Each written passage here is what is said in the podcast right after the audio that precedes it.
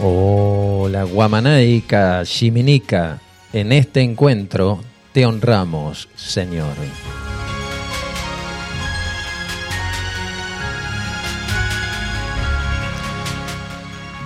¿Cómo están ustedes? Hermosa mañana aquí en las sierras, arrancando este sábado holístico por la 90.3 Radio Limón en el aire de las sierras.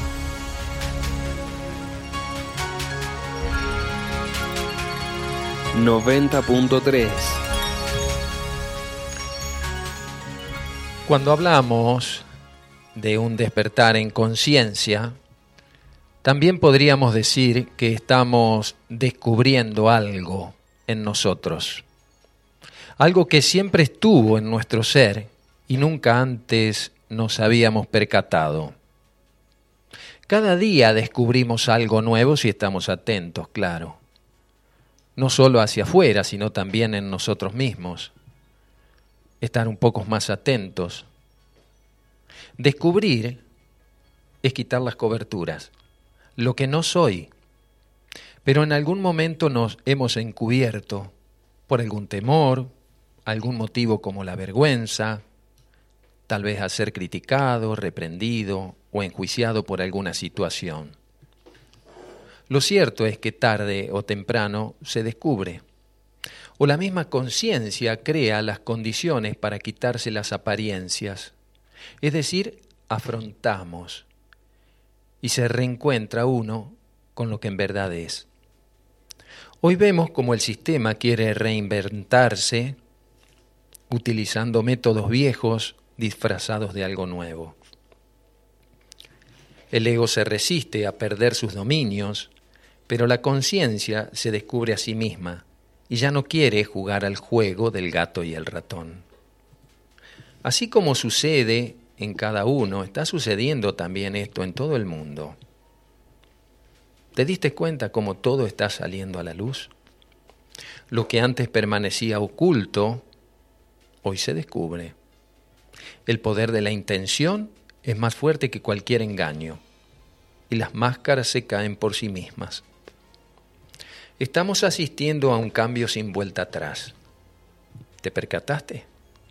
También podríamos decir que es una autoselección. Decía el maestro, no se puede servir a dos señores. Los pujos del parto aumentan las contracciones. El hombre nuevo ya está en marcha. El amor siempre descubre lo que el odio no puede ocultar. Muchas personas estamos unidos por medios de la metanoia. ¿Qué es la metanoia? es una palabra que proviene del griego y significa transformación espiritual. Meta, más allá, y nous, mente, espíritu, más el sufijo ia, que representa la cualidad, metanoia. Eso podríamos analizarlo más allá de lo visible, puesto que a ojos vista pareciera que a ciertas experiencias no se le vislumbra una solución, al menos a corto plazo.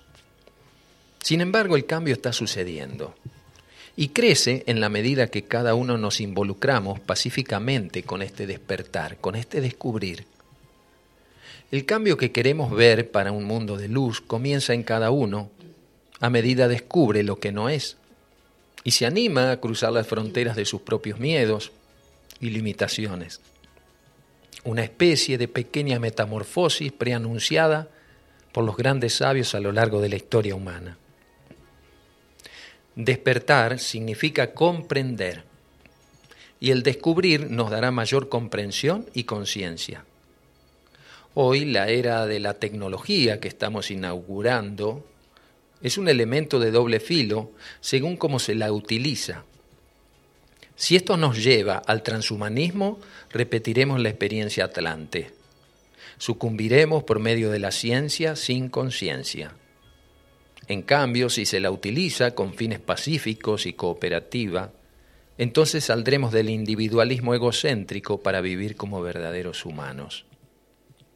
Existe un gran interés por parte de seres más evolucionados y comprometidos con el plan superior a nivel galáctico en monitorear los comportamientos humanos no solo a nivel colectivo, sino también individual. Todos nuestros pensamientos son captados al instante, seleccionados según la cualidad de los mismos y respondidos en la misma frecuencia. Todavía la mayoría de las personas desconocen esto y otros aún pasan por los filtros de la duda.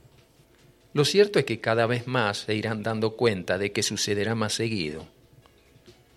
El problema se concentra en el estado de ignorancia por el que la humanidad atraviesa. No obstante ello, una fuerte impresión está permitiendo reajustar nuestras frecuencias mentales a la posibilidad de descubrir y descubrirnos como algo más que un cuerpo que experimenta en la tercera dimensión. La misma ciencia comienza a descubrir nuevas áreas del universo. Si bien no toda la información reunida es compartida con la humanidad, porque al sistema no le interesa mucho que la humanidad se libere del yugo de la ignorancia, que es el peor de los yugos. Hoy vemos cómo las corporaciones manejan los países, las instituciones y a su gente que la corrupción y la marginalidad se están naturalizando, que el escándalo y el oprobio resultan algo normal. No te acostumbres a esto, porque esto no somos. Por eso vemos que paralelamente grupos de personas en todo el mundo estamos conectados por esa metanoia, colocando nuestro interés en la verdadera revolución, que es una revolución espiritual, puesta en marcha por el último avatar encarnado en la tierra. Quienes idean e impresionan mentalmente a quienes se encuentran en mayor sintonía con el plan es el denominado Consejo Alfa y Omega, llamado así porque representa el proceso completo de evolución, también llamado Plan Cósmico para la Tierra. Están muy presentes en la actual transición planetaria que va de la oscuridad a la luz emiten fuertes impulsos y acompañan a los grupos en pro de la transformación y el advenimiento de la nueva humanidad. A su vez, dicho consejo, integrado por conciencias incorpóreas, están regidos por la Confederación Intergaláctica, quienes sintetizan todas las energías de vida receptivas al gobierno celeste central, es decir, las unifica y les proporciona los impulsos para que cumplan su parte en el plan evolutivo. Esta confederación intergaláctica se encarga de mantener innumerables galaxias sintonizadas con la fuente inmaterial que las sostiene. Y el Consejo Alfa Omega tiene a su cargo todo el sistema solar al cual pertenecemos. Si bien esta información recibida no cuenta con la aprobación de los gobiernos poderosos de la Tierra, ella no quita que el plan se lleve a cabo contactando directamente con humanos preparados antes de encarnar quienes son los que comenzaron a establecer las bases de una realidad abstracta, que da paso luego a la materialización de dicho plan. Todo lo que proviene de la cuántica no es más ni menos lo que hoy vamos descubriendo a nuestros cambios de actitud por una humanidad en mayor relación con el cosmos. Claro, es incipiente, no aparecen los titulares de los grandes medios, y si aparece pareciera que fuera todo a través de una especie de fenómeno desconocido. Y no es tan así. No es esta una opinión o deducción de mi parte con relación a algo de ciencia ficción. Bien sabemos que desde la década de 1960 en adelante ya se planificaba y sabía de las múltiples posibilidades que provenían de estos impulsos emitidos por el Consejo Alfa y Omega. En aquel entonces, la información salía a través de algunos cuantos visionarios, no muchos, y se vertía al público a través de películas o libros que bajo el camuflaje de novelas o pasatiempos nos vilumbraban algo increíble. Hoy no solo es creíble, sino que lo vivimos como adelantos tecnológicos. Hay mucho aún por descubrir de esa otra realidad a la que pasamos de ser espectadores a protagonistas. Y ustedes se preguntarán, ¿y cuál es la llave que abre esas puertas?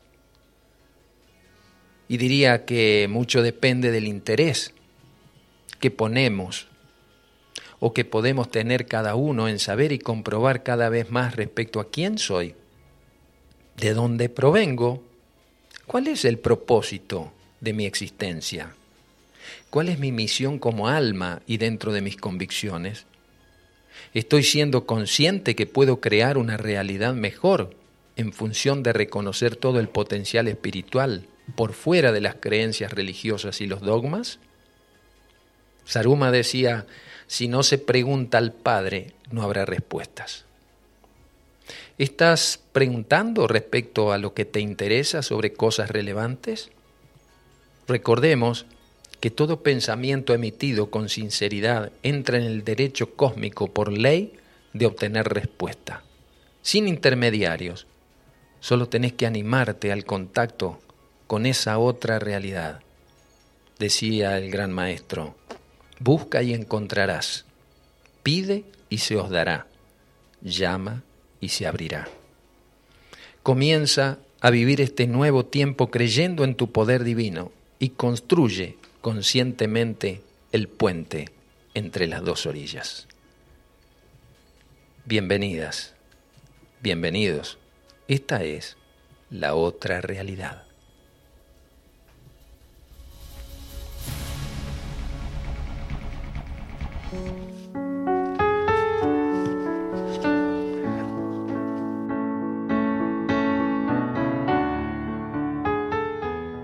Hoy descubrí que las cosas más bellas se dicen con palabras simples y que las cosas simples encierran los secretos más profundos. Hoy descubrí lo mucho que se necesita estudiar para darnos cuenta de que no sabemos nada y que quienes nada saben a veces toman las decisiones más sabias porque ellos deciden con el corazón. Hoy descubrí que en una flor que muere viven las semillas de las flores del mañana y que muchas flores tuvieron que morir para que yo hoy pueda tener mi propio jardín. Hoy descubrí que muchas veces estar solo es estar en buena compañía y que hay compañías que nos hacen sentir abrumadoramente solos. Hoy descubrí que no es el trabajo sino la falta de motivos lo que produce más cansancio Hoy descubrí que las pequeñas mentiras encierran una gran enfermedad y que a la larga no hay nada más saludable que decir siempre la verdad. Hoy descubrí que a los grandes tesoros los encuentran no los que buscan con mayor tesón, sino los que saben para qué buscar. Por todo eso, es que hoy quiero adornar mi día de cosas simples, porque hoy quiero vivir con profundidad Hoy quiero ser un inocente niño para oír los dictados del corazón antes que los mandatos de la razón. Hoy caminaré despacio, muy despacio para no pisotear las flores de mi jardín. Y lo que es más, ante cada una de ellas me inclinaré y ellas me regalarán su belleza y perfume y yo les sonreiré agradecido, consciente de lo mucho que tuvieron que pasar para que hoy estén aquí. Hoy en lo posible, callaré mis palabras porque no necesito a nadie con mis argumentos convencer. Y de ser preciso, solo hablaré con la verdad, aun sabiendo que mi verdad a muchos pueda no conformar. Hoy buscaré motivos valederos que vengan a rejuvenecer y fortalecer mis ganas y sin sentirme cansado. Seré un coleccionista de tesoros y los buscaré no por lo que valen, sino por lo que significan. Y solo guardaré aquellos que pueda albergar en mi interior, aquellos que le den sentido a la vida y latido a mi corazón.